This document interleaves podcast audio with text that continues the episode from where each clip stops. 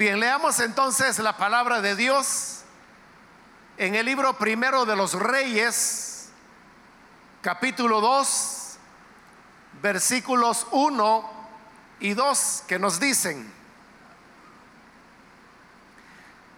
llegaron los días en que David había de morir y ordenó a Salomón su hijo, diciendo, yo sigo el camino de todos en la tierra, esfuérzate y sé hombre.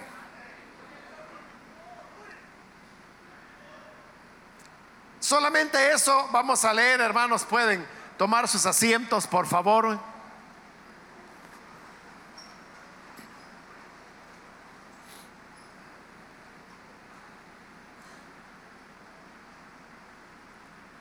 Hermanos, aunque solamente hemos leído dos versículos, creo que es suficiente para entender en qué momento nos encontramos en el punto donde hemos hecho la lectura.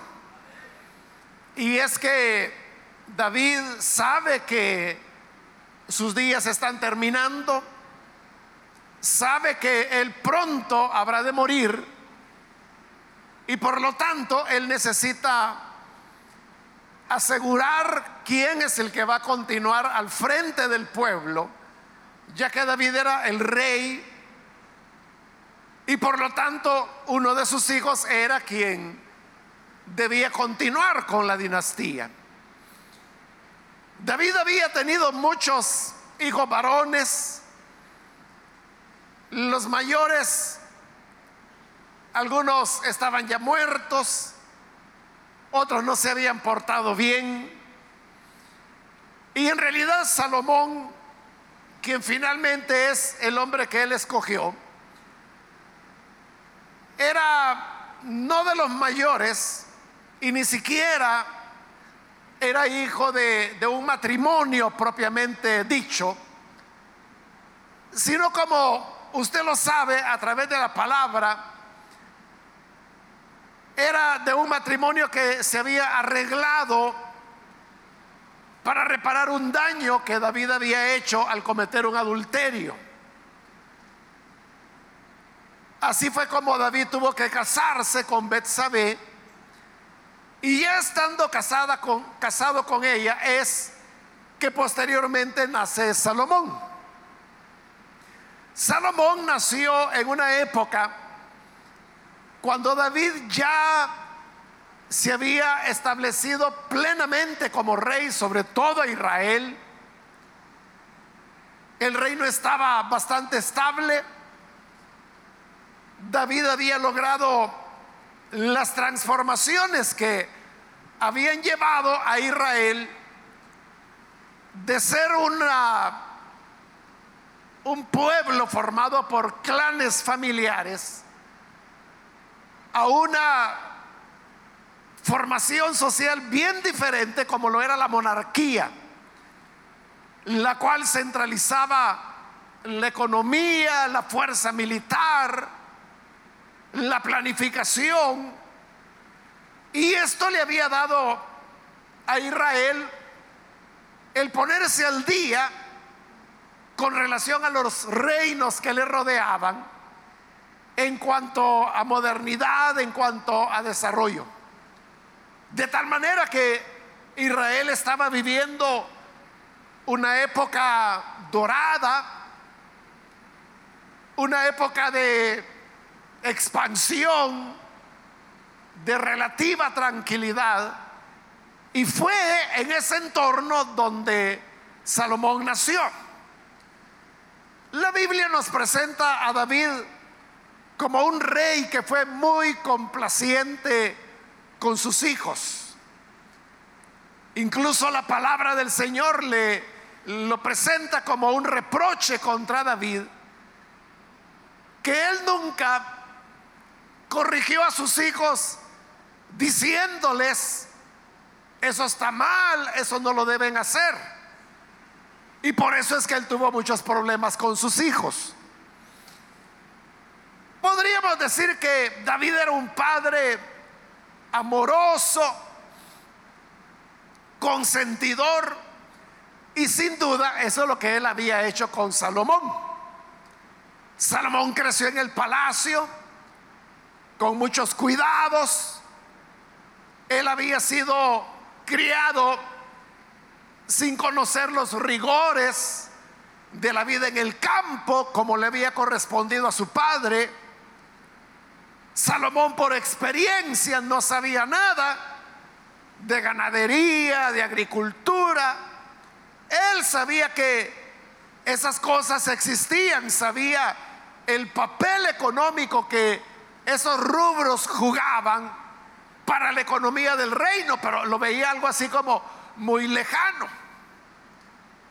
Entonces Salomón era un hijo rico, delicado, que había tenido todo lo que él deseaba, que nunca había tenido que exponerse a los rigores, él nunca hizo vida militar. Es decir, que era un niño privilegiado. Pero hay un momento cuando David tiene que escoger quién va a ser su sucesor, pues David sabe que él no será eterno. Y entre todos los hijos que él tenía, él optó por seleccionar a Salomón para que fuera el que siguiera adelante con el reinado. Ahora, en los versículos que hemos leído, se nos dice que ya habían llegado los días cuando David tenía que, que fallecer. Y por eso es que él manda a llamar a Salomón, porque tiene que hacerle entrega de lo que es el reino. Entonces lo manda a traer y le dice las palabras que hoy hemos leído esfuérzate y sé hombre. En otras palabras, lo que le estaba diciendo es, sé fuerte, sé hombre. Con estas palabras, David lo que pretendía era establecer un punto de quiebre de lo que había sido esa infancia y adolescencia de Salomón de cuidados, de mimos, y ahora le tocaba enfrentar la realidad. Es decir, era el momento cuando Salomón tenía que mostrar para qué era bueno, mostrar si era alguien fuerte o alguien débil, si él iba a actuar como hombre o si por el contrario se iba a cobardar ante los retos que tenía. Las dificultades eran grandes. Había enemigos que David había acumulado a lo largo de su largo reinado. David sabía que iba a morir, pero estos enemigos iban a continuar con vida. Sabía que le iban a causar problemas a su hijo Salomón. Y por eso David aquí en esta despedida le pide a su hijo que él tiene que tomar medidas firmes contra estos enemigos. Por eso sabía él que se necesitaba fuerza, valentía.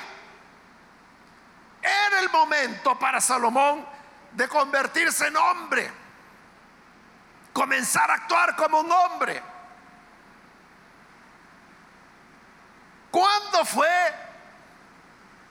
hermano, el momento cuando usted se convirtió en un hombre? Para Salomón, como lo estamos viendo, este fue el momento cuando su padre le dijo, sé fuerte, sé hombre. Pero repito la pregunta, ¿cuándo fue el momento en que usted se convirtió en un hombre? ¿Acaso fue cuando cumplió 18 años y le extendieron su primer DUI. O se hizo hombre cuando tuvo su primer trabajo. O se convirtió en hombre cuando tuvo que dejar la casa y comenzar a ver la manera de defenderse y vivir por sí mismo. O se convirtió en hombre cuando tuvo su primera relación sexual y estableció su primer hogar. ¿En qué momento es que una persona se convierte en hombre? En nuestra sociedad y en nuestra cultura, nosotros no tenemos ritos de iniciación entre la juventud y la hombría, no lo hay. Sí hay algo cercano a un rito de iniciación para las niñas, que es cuando dejan de ser niñas y se convierten ya en muchachas, que es cuando se les celebra los 15 años. Entonces es como una forma social de decir, ya ella no es una niña, ya, ya es una joven. En círculos sociales más refinados, de más dinero, al tema de, de los 15 años ellos le añaden otro elemento que ellos le llaman la presentación en sociedad. Y es decir que al momento que la niña cumple los 15 años, también hay una presentación ante la sociedad, es decir, llegan los amigos, los parientes, aquellos a quienes la familia quiera invitar. Y estando en esta fiesta de presentación en sociedad, entonces la joven viene y son sus padres quienes dicen, bueno, esta es nuestra hija y a partir de ese momento se considera que ella ya comienza a tener una vida en sociedad. Lo cual significa de que ella puede interlocutar con otras personas, conversar con ellas, porque ya no se la ve como una niña, sino que como una señorita. Ya los muchachos pueden pretenderla, ya se puede hablar con ella acerca de qué planes tiene para el futuro si será una profesional y si lo será, que estudiará. Pero todo eso es para las niñas. Para el hombre no hay un momento específico. En Israel sí lo había. En Israel era lo que se llamaba el bar misbah. La misbah era una ceremonia en la cual, de nuevo, los varones eran a los que se les consideraba ya como responsables, porque Bar Bismarck lo que significa es hijo de la ley. Y esto ocurría a los 12 años de edad. A partir de los 12, los niños judíos ya podían leer ellos directamente la ley. Que aunque pudieran leer antes, podían leer cualquier otra cosa, pero no podían tener una lectura directa de las escrituras. Eso se reservaba para los hombres. Eso es lo que ocurrió en el pasaje de Lucas que nos narra la ocasión cuando Jesús precisamente tenía 12 años era el misbaj de Jesús. Y como a los 12 años era la edad cuando se les consideraba que comenzaban a ser hombres, entonces ya hacen lo que Jesús hace, que se queda en el templo discutiendo con los doctores de la ley, conforme a la costumbre, ahora él ya podía leer directamente las escrituras y por eso dice Lucas que Jesús, el niño de 12 años, le hacía a los maestros de la ley preguntas difíciles que llamaban la atención de los maestros, de los doctores, por la sabiduría que Jesús mostraba. Pero recordemos que paralelo a eso, Jesús había dado otro paso más. Y es que había tomado cierta distancia de sus padres. Ya estaba decidiendo por sí mismo. Porque él decidió quedarse en Jerusalén y no volver a casa como sus padres creían que habría de ocurrir y que habría de ir en la caravana de regreso. Después es que José y María se dan cuenta que Jesús no está y tienen que volver a Jerusalén para buscarlo. Entonces, esa era la ceremonia de iniciación a la vida adulta. Pero repito, en nuestra cultura no hay una, marca, un hito que señale de que este es el momento cuando se deja de ser niño y se comienza a ser hombre. Por eso es que hacía la pregunta. Y esta pregunta, hermanos, no es una curiosidad. La pregunta es importante porque sucede que hay muchos hombres que todavía no se han dado cuenta que no son hombres. Y probablemente ya tienen 30, 35, 40 años de edad.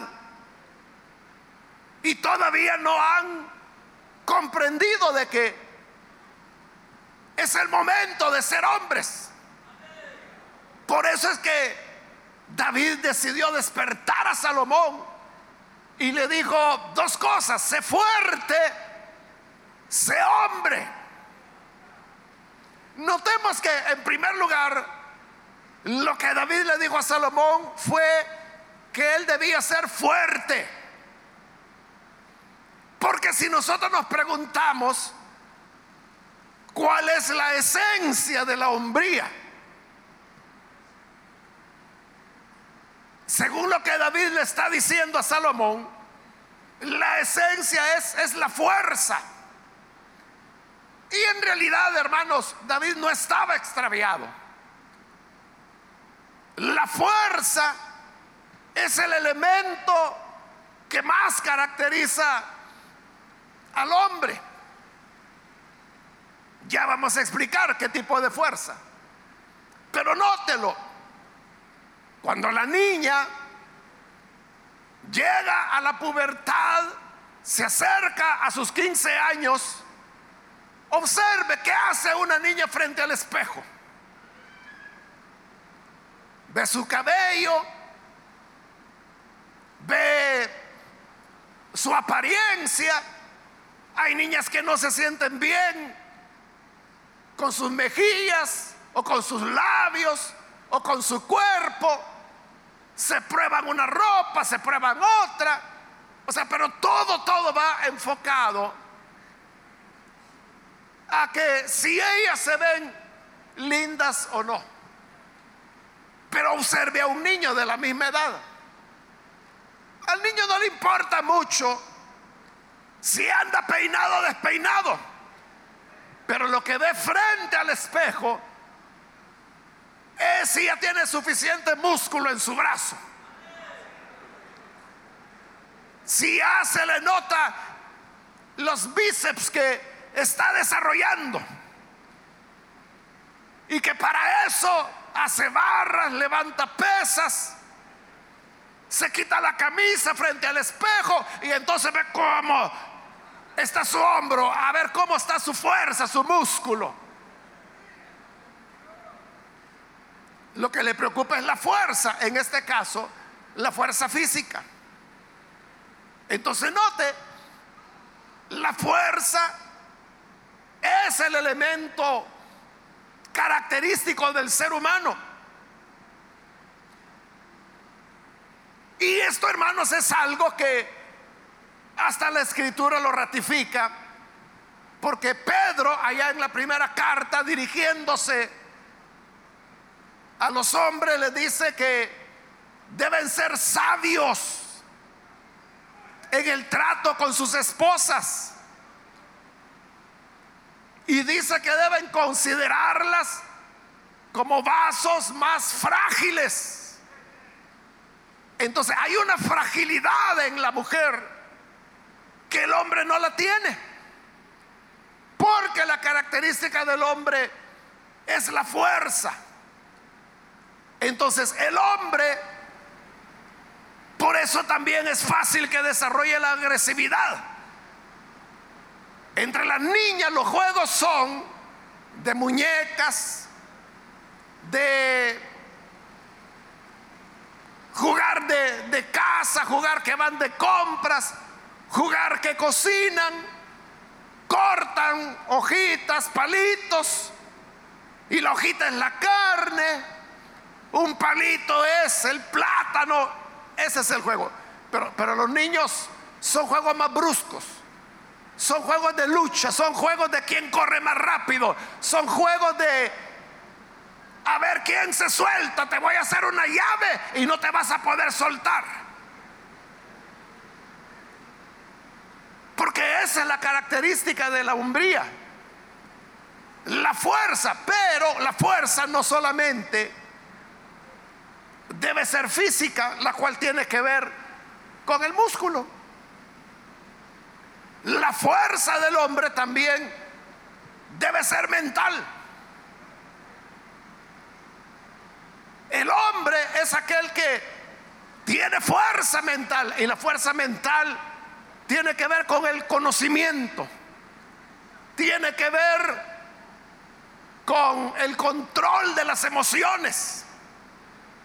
La fuerza mental es la que hace que el hombre pueda guardar serenidad en momentos turbulentos. Es la que hace que el hombre pueda tomar actitudes heroicas cuando otros huyen. Pero también el hombre debe tener fuerza espiritual. Y la fuerza espiritual habla de que Él se convierte en el líder. Él es el que va indicando a la familia, a los hijos, el camino que se debe seguir. La fuerza espiritual es la que levanta a los ministros, es la que levanta a aquellos que tienen roles y privilegios dentro de las iglesias. Pero también la fuerza del hombre no solo es física, no solo es mental, no solo es espiritual, sino que también tiene una característica social. El hombre debe ser fuerte para enfrentar las condiciones que se dan en las comunidades, en los países. No las dejan pasar las cosas, sino que se muestran hombres. Es lo que David le dijo, sé fuerte, sé hombre. No es de hombres ni de fuertes. Simplemente el ser complacientes con lo que otros hacen, con que su familia sea dañada. Eso no es ser fuerte. Eso no es ser hombre. Y no estoy hablando necesariamente de la fortaleza física, como ya dije. El rasgo de la masculinidad de la fortaleza mental, emocional, espiritual, social que el hombre tiene. Entonces el ser fuerte implica asumir los retos que hayas que asumir. David le dijo claramente a Salomón, mira, yo me voy a morir, pero ahí te va a quedar gente como Siba, el cual me insultó, me apedreó, me tiró polvo, me maldijo en el día de mi desgracia. Pero yo no he hecho nada, ahí lo he dejado. Pero tú como tienes que ser fuerte y tienes que ser hombre, tendrás que hacer lo sabio con él. Mira Joab, que ha sido mi general por tanto tiempo. Un gran guerrero, pero a la vez es un hombre cruel que mató a hombres más justos que él, mejores que él. Y yo tampoco lo he hecho nada porque él fue leal a mí durante todos estos años. Pero tú no tienes compromiso con él, Salomón. Así que Dios te dé sabiduría de qué vas a hacer con él. Claro, todo esto representaba valentía porque Joab era el hombre fuerte de Israel. Era el que tenía el poder militar. Era aquel a quien el ejército le obedecía sin pestañear. Entonces Salomón al enfrentarse a él no se enfrentaba solo con un hombre. Se estaba enfrentando prácticamente con todo su ejército, su propio ejército. Y por eso David le está diciendo, debe ser fuerte, debe ser valiente, debe ser hombre. Ahí es donde se muestra la verdadera hombría. El que no es fuerte dirá, no, pues yo nunca pedí meterme en esos líos, que lo haga otro.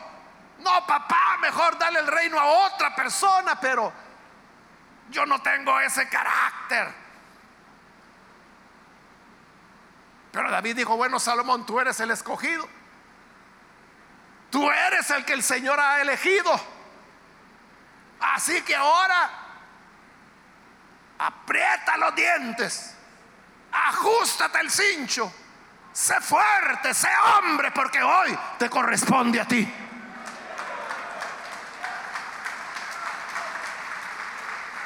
Y hermano, ahora te corresponde a ti. Ahora eres tú quien debe ser fuerte, quien debe ser hombre. No abandones cuando todos huyen, cuando todos se quieren retirar, no te retires tú. Pelea, sé fuerte, sé hombre, sigue adelante, aunque los días sean difíciles, aunque los días sean oscuros, aunque en casa las dificultades sean grandes aunque los peligros sean más que nunca, no retrocedas, mantén tu posición, sé fuerte, sé hombre, no te escapes.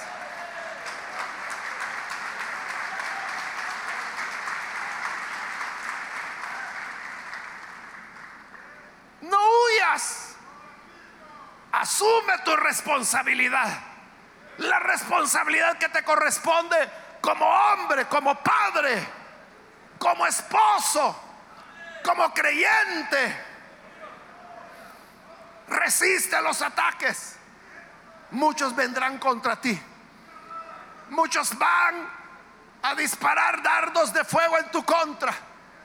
Querrán amedrentarte, querrán meterte miedo, querrán acobardarte, pero tú resiste Mantente firme. Sé fuerte. Por eso preguntaba, ¿en qué momento te convertiste en hombre? Y si tú dices, no, no, no, no, es, es mejor evitar. Es mejor evitar, mire, la cosa está difícil, es mejor evitar. ¿A dónde quedaron los hombres? ¿A dónde quedó tu fortaleza? O eres hombre solo cuando se trata de niñas, de mujeres. Pero la verdadera hombría es cuando tú afrontas los ataques, cuando pones el pecho para que las flechas caigan en él, pero te mantienes firme en tu posición.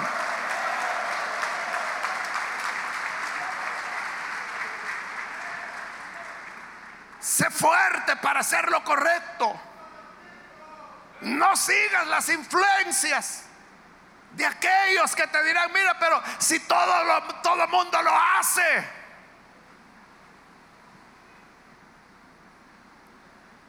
Entre los hombres hay un dicho que dicen, refiriéndose a la esposa, le llaman la primerísima.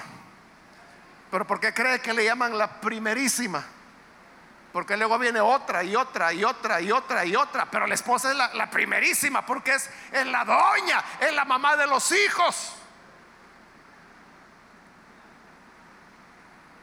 Pero tú mantente en lo correcto. Que no sea la primerísima, sino que sea la uniquísima.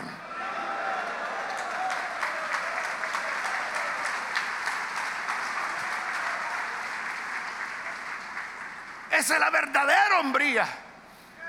Mantenerse en lo correcto, mantenerse en lo correcto, hablando la verdad. Y muchas veces decir la verdad, usted sabe que cobra un alto precio. Pero uno no dice la verdad. Dependiendo del costo que va a tener, uno dice la verdad porque uno está comprometido éticamente con lo que es cierto con lo que es verdadero. Entonces la valentía, la fuerza se muestra en el hecho de que hacemos siempre lo correcto. Un segundo elemento, hermanos, que quiero mencionar aparte de la fuerza, es la importancia de tener madurez. La madurez no lo dan los años. Porque aquí hay hombres que ya tienen 30, 35 años y siguen enviciados con juegos de video todavía.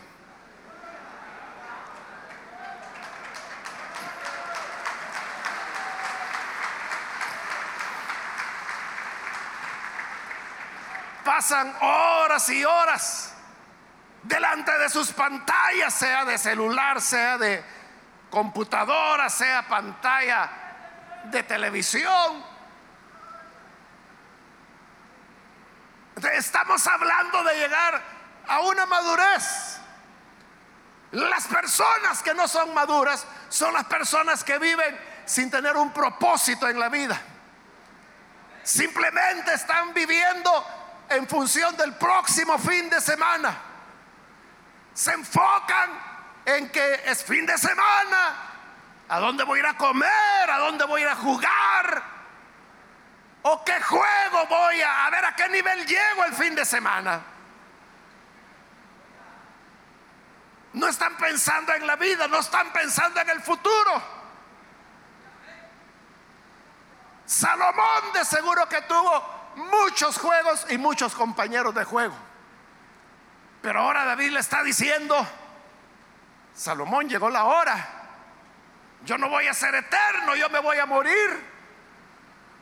Así que ahora sé fuerte y sé hombre, comienza a comportarte como lo que eres. Es el momento de la madurez. No podemos continuar en la vida sin objetivos, sin metas, sin propósitos, si usted quiere, usted puede vivir la vida a lo que da el día. A ver qué tal nos va. A ver cómo Dios nos ayuda. A ver qué trae el día de mañana. Siempre dejando al destino o al tiempo las cosas, pero sin tener la madurez suficiente como para decir, esto es lo que yo quiero alcanzar. Y esto es lo que yo quiero para mis hijos. Esto es lo que yo quiero para mi familia, esto es lo que yo quiero para mi iglesia, esto es lo que yo quiero en mi trabajo. Pero el hombre que no tiene madurez nunca asume compromisos. Siempre espera que sea su mamá quien los asuma. Que sea su mamá quien le pague las deudas. No se atreven a tomar una casa si no es porque mamá le dice, mira, mamá, si, si tú me ayudas, si me das una parte, si vas conmigo como codeudora y sacamos el crédito, allí sí, pero ya es el tiempo de que seas fuerte. Que asumas tus responsabilidades, tu mamá no va a estar para siempre.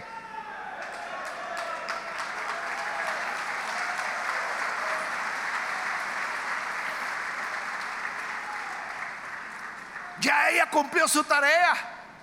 Ya te dio a luz, ya te amamantó, ya te enseñó a vestirte, a bañarte, a correr, a caminar, a estudiar. Te ayudó con las matemáticas, pero ya eres un hombre. Te sea hombre. Y comienza a asumir responsabilidades. Sé maduro. Y deja que tu madrecita descanse. Deja que tu madrecita disfrute de los nietos. No se los dejes criándolos. Mientras tú vas en busca de otra mujer. Tú eres el padre de las criaturas.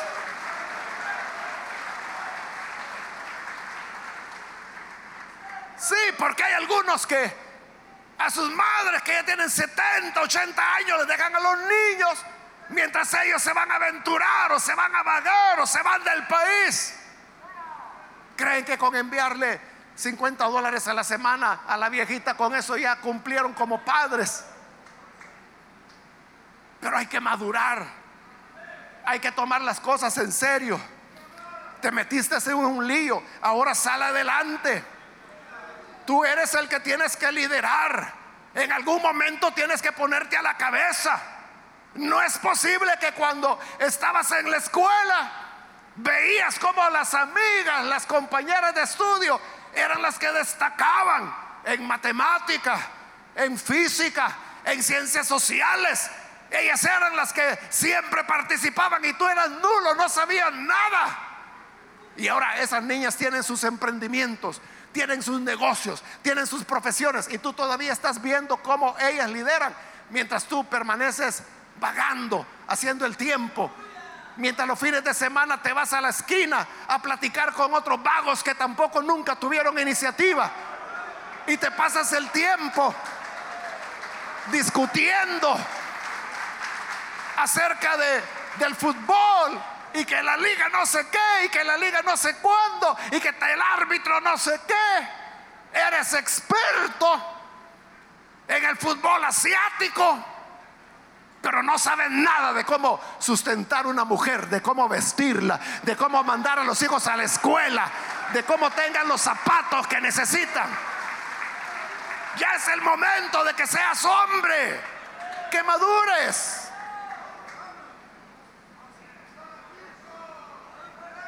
No te enfoques en tu propio bienestar.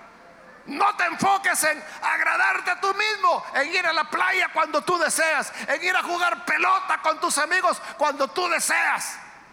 Tienes una responsabilidad con tu esposa, tienes una responsabilidad con los hijos, tienes una responsabilidad laboral, tienes una responsabilidad en la iglesia, tienes una responsabilidad con el país. Y tú podrás decir, otros lo van a hacer. Siempre habrá hombres de valor, como decía el canto. Siempre habrá hombres que han entendido su función. Siempre habrá hombres como David, como Salomón, al cual se le dijo, sé fuerte, sé valiente. Pero tú, ¿cuándo comenzarás a ser hombre? Eres de las personas que le gustan los privilegios. No, hombre, si yo vengo de trabajar, como la mujer dormida ha estado todo el día, ¿verdad? La casa sola se limpia, los niños solos se educan, ella no hace nada. Entonces, claro, cuando tú vuelves, ¿y dónde está la comida? ¿Y dónde está la cena? Entonces, ¿para qué te dejo aquí? Si ahí te dejé dos dólares.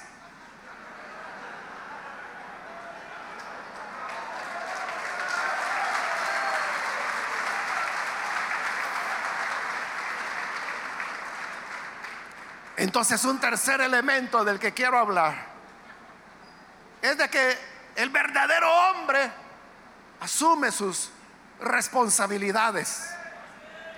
Estas responsabilidades, claro, son materiales, son financieras.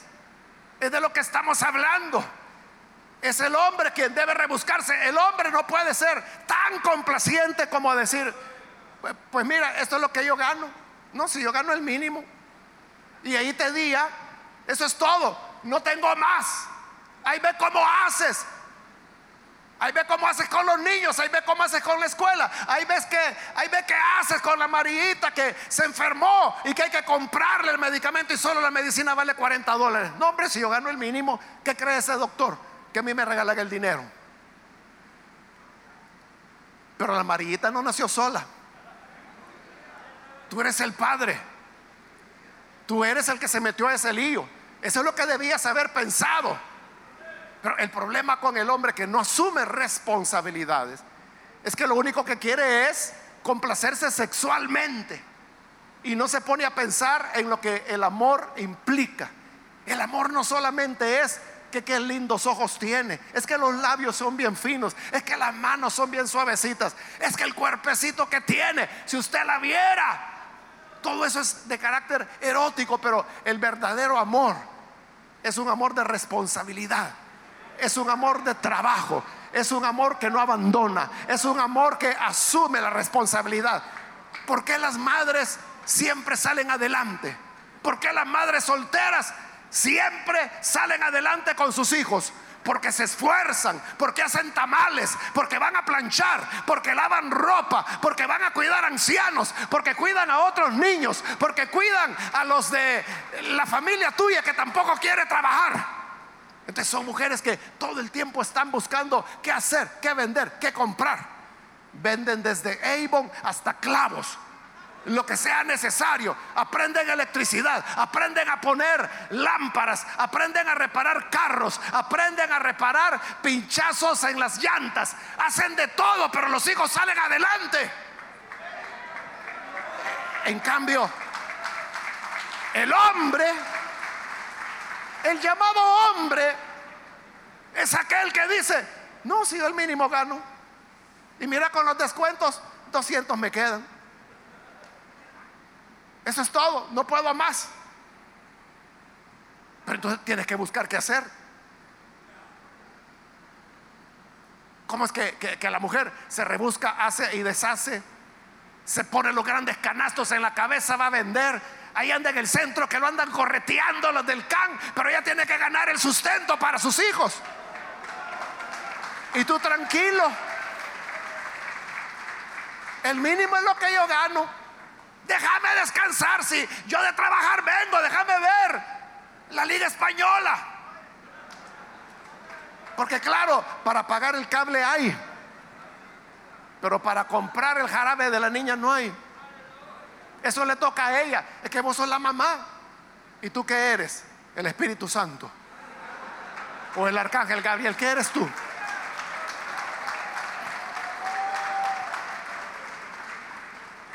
El hombre tiene que asumir su responsabilidad material. Pero el hombre también tiene una responsabilidad espiritual. Y como responsable espiritual tú tienes que ser el guía, el inspirador de la familia. De verdad, de verdad, hermano. No tiene que responder, sino solo para usted mismo. Pero de verdad, ¿quién lleva las riendas espirituales de su hogar? ¿Quién es la persona que se preocupa por la iglesia, por el privilegio, que los niños tienen que ir a la iglesia infantil, que los niños tienen que aprender de Dios? ¿Quién es el que en la iglesia motiva la oración, perdón, no en la iglesia, en la casa. ¿Quién es cuando se va a comer? ¿Quién es el que ora? ¿Quién dirige los devocionales? ¿Quién es el líder de la casa? Estoy hablando líder de célula. ¿Eres tú o es tu esposa? No, es que yo le ayudo. Es que yo le apoyo. Pero ser responsable es cuando tú asumes la responsabilidad espiritual también. Porque hay responsabilidades que Dios te ha dado. Tú eres el sacerdote de la familia. A ti te gusta decir que eres la, la cabeza del hogar y se lo restriegas en la cara a la esposa y le dices, mira, la Biblia dice claro que yo soy la cabeza, que la mujer esté sujeta. Así que sujétate a mí cuando quiere tener relaciones sexuales. Pero cuando ya se trata de que hay que ir al mercado, que quitaron la luz, que hay que pagar reconexión y el atraso que se tiene, ¿a dónde está la cabeza? ¿A dónde está el responsable espiritual? ¿A dónde está el que guía a la familia? ¿A cuántos de ustedes los están aquí? Porque su amada esposa los envió.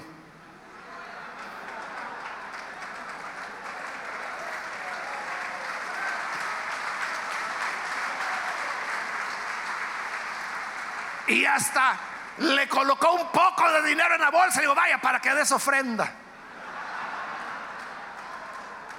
Como que si fueras un niño. Pero a ese niño David lo sacudió y le dijo, llegó la hora. Ahora sé fuerte, ahora vas a ser hombre. Porque si no eres hombre, aquí el tren te va a aplastar y te va a destrozar.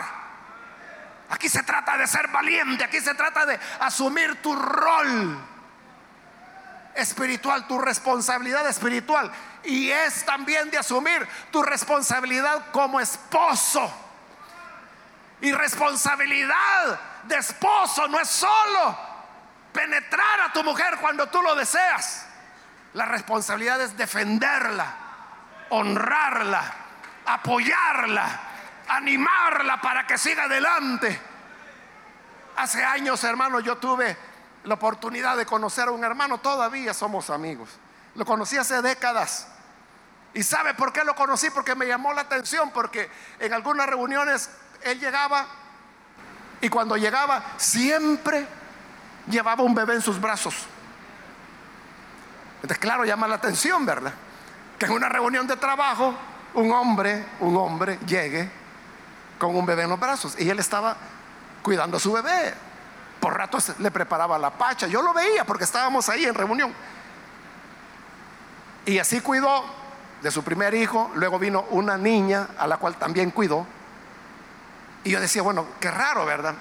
Pero yo solo observaba, yo no lo conocía. Después lo fui conociendo, supe cómo se llamaba, nos hicimos amigos. Y ya cuando, años después que éramos muy amigos, yo le pregunté y le dije, mire hermano, yo usted lo conocí.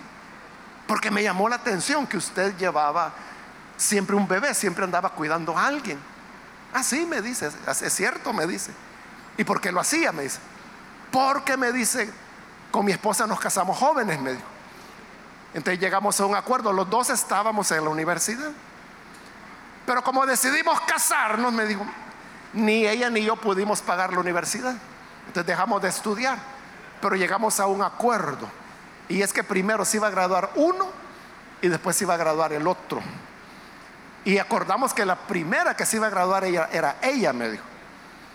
Entonces, vinieron los primeros hijos, vinieron los embarazos, pero como le acuerdas que ella era la que iba a estudiar. Entonces, él se quedó trabajando, él se quedó cuidando a los niños, él se quedó cocinando, él se quedó limpiando la casa, mientras su esposa iba a la universidad. Y usted sabe, son años.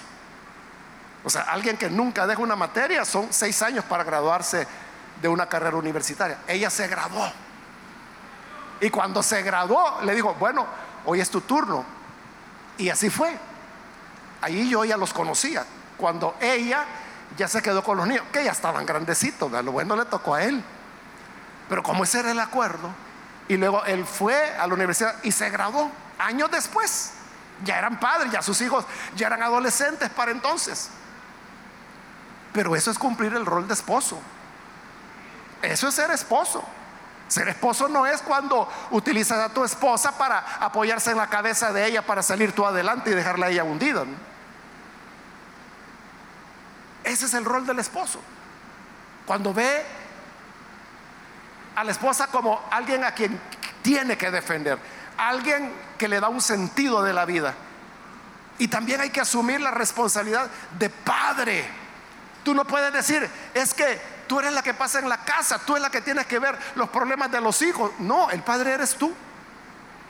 Ella lo que puede hacer es que al llegar tú a casa, ella te informa y te dice, esto pasó con Pedrito, esto pasó con Jorgito. Pero tú eres el padre.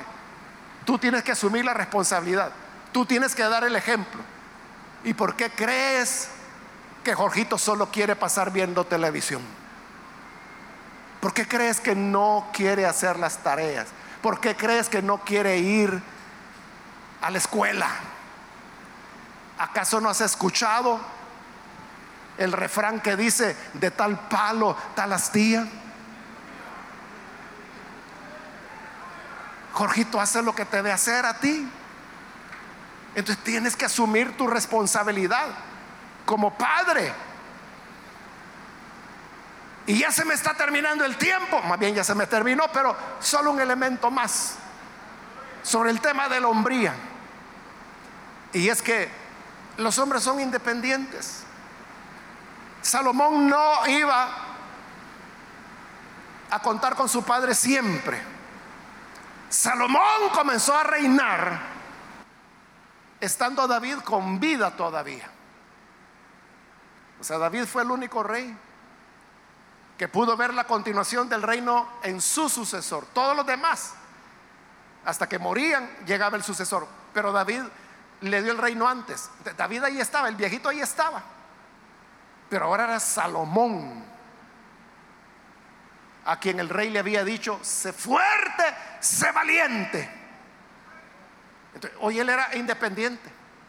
Y cuando Salomón tenía algún problema, ahí estaba su anciano padre, más de 100 años tenía David. él podía llegar y decirle, papá, ¿y qué hago en esta situación? Y David decía, yo no sé tú eres el rey, sé fuerte, sé valiente. Y ser fuerte y ser valiente implica independencia. Por eso es que el Señor dijo, por esta causa dejará el hombre a su padre y a su madre y se unirá a su mujer. No significa que nunca más va a volver a hablarle a su padre, que nunca más volverá a visitar a su mamá, no significa eso pero significa que será independiente de ellos. Si no, los padres van a estar interfiriendo en la crianza de los hijos. Que si tu esposa lo hace bien o lo hace mal, o si lo hace diferente a como tu mamá lo hizo, déjala a ella. Tú la escogiste, es tu esposa, tú la hiciste madre de tus hijos, es una decisión tuya. Deja que tu mamá descanse ya la viejita y deja que tu esposa sea la que funja como madre. Independencia. Si tú quieres esposa, busca casa, busca dónde llevarla. No la lleves a casa de tus padres, donde va a ser tomada como sirvienta, donde ella no va a ser libre, donde ella nunca se va a sentir en casa. Tú sí, porque nunca saliste de ahí. Pero ella estará viendo cómo es tu relación con tus padres, con tus hermanos, si los hubiera. Y cuando tengan hijos, serán tus padres los que querrán educarlos a ellos y dejándola a ella sin criterio, sin opinión, pidiéndole solo que lave los platos, que barra, que cocine, que haga acá. Porque si no, la amenaza, qué mujer más aragana la que se buscó mi hijo. Por eso yo le dije que no se cansara contigo. Entonces, para ser fuerte y ser hombre, tienes que tomar tu independencia. Independizarte de tus padres, pero independizarte también de otras personas. Porque el hombre es el que toma decisiones por sí mismo. Pero muchos no lo hacen y quieren que sean sus amigos. ¿Y vos qué opinas? Fíjate que la Juana me salió con esto brava, porque allí tengo agregada a una amiga en Facebook y le va a pedir consejo al vago de la esquina. Cuando tú debes de ser independiente, tú tienes que velar por tu esposa. Tú tienes que responder a ella, no a otras personas. Y si quieres independizarte, porque la Biblia dice que hay que hacerlo, te comienza a decidir, comienza a tomar tus propias decisiones. No dejes que sean otras personas, no dejes que sea la familia, tu mamá, tu papá, por muy bien intencionados que sean. Eres tú quien tiene que decidir. Tú puedes pedir consejo, tú puedes pedir opiniones, tú puedes investigar acerca de un tema, pero al final tú tienes que decidir. Porque al decidir asumes una responsabilidad y los hombres asumen responsabilidades que es el punto anterior que acabamos de estar hablando. Es el momento de decidir, es el momento de que luches, porque si eres independiente, en la vida no solo hay alegrías, En la vida hay problemas, hay tragedias, hay enfermedades, hay accidentes, hay despidos, hay pérdida de trabajo, hay pobreza. Te lucha, sé independiente. No busques quien pague los platos rotos. No busques quien te resuelva las cosas. Tú eres el que debe esforzarse, el que debe luchar. David le dijo a Salomón, sé fuerte, sé hombre. Y esas palabras de Primera de Reyes, capítulo 2, versículo 2, memoricémoslas, hermanos, y que siempre resuenen en nuestra mente cuando Dios te dice, sé fuerte, sé hombre, sé fuerte, sé hombre. Cuando te quieras ir a vagar, sé fuerte, sé hombre. Cuando no quieras privilegios dentro de la iglesia, sé fuerte, sé hombre. Cuando te aparezca otra muchacha coqueta, sé fuerte, sé hombre. Cuando veas a tu esposa enferma, sé fuerte, sé hombre. Cuando veas necesidades en tu hogar, sé fuerte, sé hombre. Cuando veas el país en dificultades, sé fuerte, sé hombre. Porque así es como la humanidad ha caminado y como la obra de Dios ha permanecido hasta el día de hoy.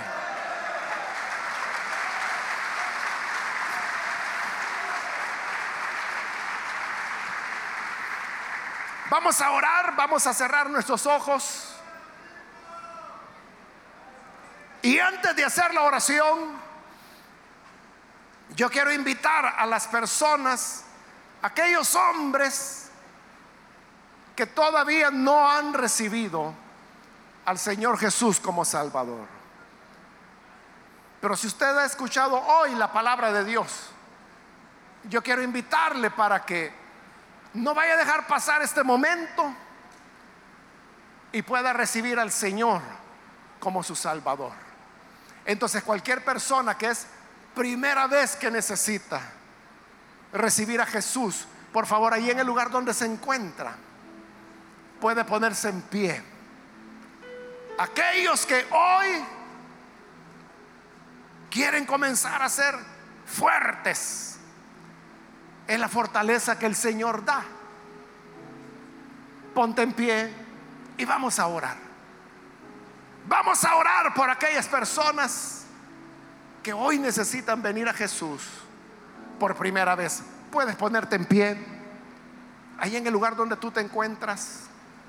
Ponte en pie para que podamos orar. Hay alguien que viene a Jesús. Muy bien, aquí en medio hay un joven, bienvenido, que Dios lo bendiga. Alguien más que necesita venir al Señor por primera vez, puede ponerse en pie. Otro hombre que hoy quiere comenzar a ser fuerte. Como digo, en nuestra cultura no hay nada que indique el momento cuando comienza la hombría. Muy bien, aquí adelante hay otro hombre. Dios lo bendiga, bienvenido. Ahí en medio hay otro hombre más que pasa. Dios lo bendiga, bienvenido. De este lado también hay otro hombre que está pasando. Dios lo bendiga, bienvenido. Aquí adelante hay otro hombre. Dios lo bendiga, bienvenido. Alguien más que necesita venir. Puede ponerse en pie. Venga, vamos a orar. Decía en nuestra sociedad, no hay nada que indique el paso de la infancia a la hombría, pero es cuando asumimos responsabilidad, es cuando maduramos, es cuando nos comportamos fuerza, pero no fuerza física solo, sino que dijimos una fuerza mental, espiritual social. Hombre es cuando asumimos responsabilidades, cuando nos independizamos. Muy bien, aquí hay otro joven, Dios lo bendiga, bienvenido. Aquí hay otra persona más, Dios le bendiga, bienvenido. Alguien más que necesita venir. Puede pasar. Venga. ¿Hay alguien más? que necesita venir a Jesús por primera vez. La independencia no se hace como resultado de un pleito familiar. El hombre se independiza para asumir responsabilidades, para honrar a sus padres, para comenzar a decidir, para comenzar a luchar. Alguien más que necesita venir a Jesús puede ponerse en pie. Otra persona, otro hombre que hoy necesita venir a Jesús, póngase en pie. Queremos orar por usted. Muy bien, ahí atrás hay otro hombre que se pone en pie. Que Dios lo bendiga. Alguien más que necesita venir a Jesús puede ponerse en pie. Hoy la puerta está abierta. Ser hombre es asumir responsabilidades. Hoy puedes asumir tu responsabilidad delante de Dios. Ponte en pie. Ven. Sé fuerte, sé hombre y ven. Ven a Jesús. Muy bien, aquí hay otro hombre, que Dios lo bendiga. Aquí adelante hay otro hombre más, que Dios lo bendiga, bienvenido. Alguien más que necesita venir a Jesús. Ponte en pie y ven. Ven, vamos a orar. Otra persona, otro hombre más que necesita venir.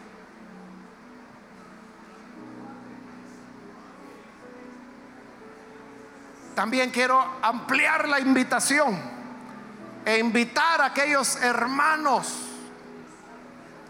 que se han alejado del Señor, pero hoy necesita reconciliarse. No es el tiempo de jugar con las cosas de Dios. No es el tiempo de jugar con la familia, no es el tiempo de jugar con los hijos. Los hijos crecen rápido, el tiempo pasa. ¿Qué modelo les estás dando? ¿Quieres reconciliarte? Ponte en pie. Los hermanos que se van a reconciliar, pónganse en pie. Ahí arriba hay una persona, Dios lo bendiga, bienvenido. Alguien más que se reconcilia con el Señor puede ponerse en pie en este momento. Muy bien, ahí atrás hay otro hombre, Dios lo bendiga, bienvenido. Alguien más que necesita reconciliarse. De este lado hay otro hombre más. Dios lo bendiga. Bienvenido. Aquí en el lateral hay otro hombre. Dios lo bendiga. Bienvenido también. Alguien más que necesita pasar. Muy bien, aquí hay otro hombre. Dios lo bendiga. Bienvenido. Alguien más que se reconcilia. Puede ponerse en pie en este momento.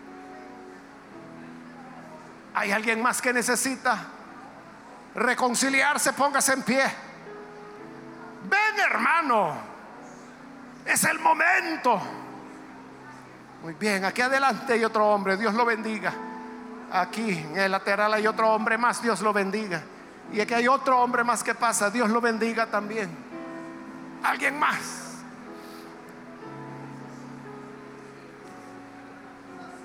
Reitero el llamado. Si hay alguien más que recibe al Señor por primera vez, o si se va a reconciliar, póngase en pie. Ya sea que es primera vez o reconcilio, póngase en pie. Venga, haga como estos hombres que ya están aquí al frente, que están asumiendo su responsabilidad, que están siendo valientes. Tú también no solo pienses en agradarte a ti mismo. Piensa en tu familia, piensa en tus hijos, piensa en el vecindario, piensa en tus padres. Piensa en el país. Ven al Señor, ponte en pie. Si es primera vez que lo haces o si es un reconcilio. Ponte en pie.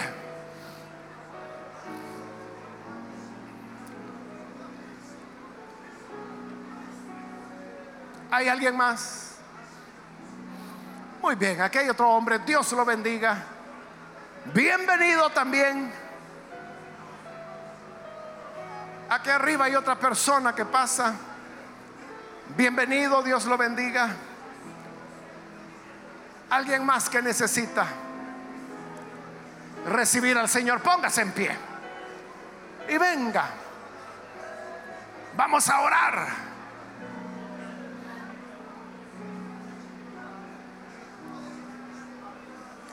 Hago la última llamada. Luego vamos a orar. Pero hago la última llamada. Si aún hay alguien más que necesita venir a Jesús por primera vez o necesita reconciliarse, póngase en pie. Y esta es ya la última llamada. Vamos a orar. ¿No hay nadie más?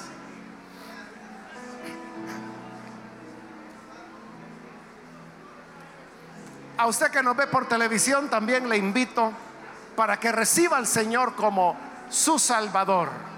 Sea fuerte, sea hombre. Únase con estos otros hombres que están aquí en este lugar. Señor, gracias te damos por tu palabra.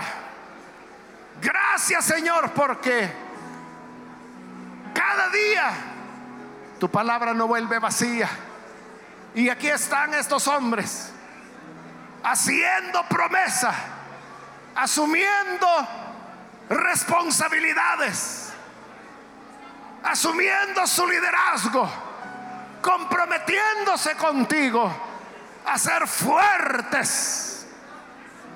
Bendíceles, Señor. Bendíceles y respáldales para que puedan ser los sacerdotes de su hogar, los protectores, los guiadores, los maestros, los sustentadores. También te pedimos por aquellos que a través de los medios de comunicación están abriendo sus corazones, están unidos en esta oración. Redímeles, Señor sálvales, perdónales.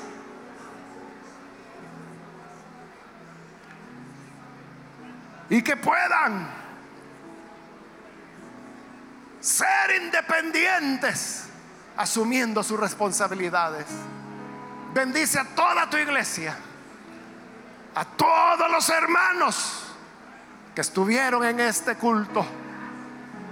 Ayúdanos, Señor, a ser fuertes a ser hombres, a comenzar a hacerlo desde hoy.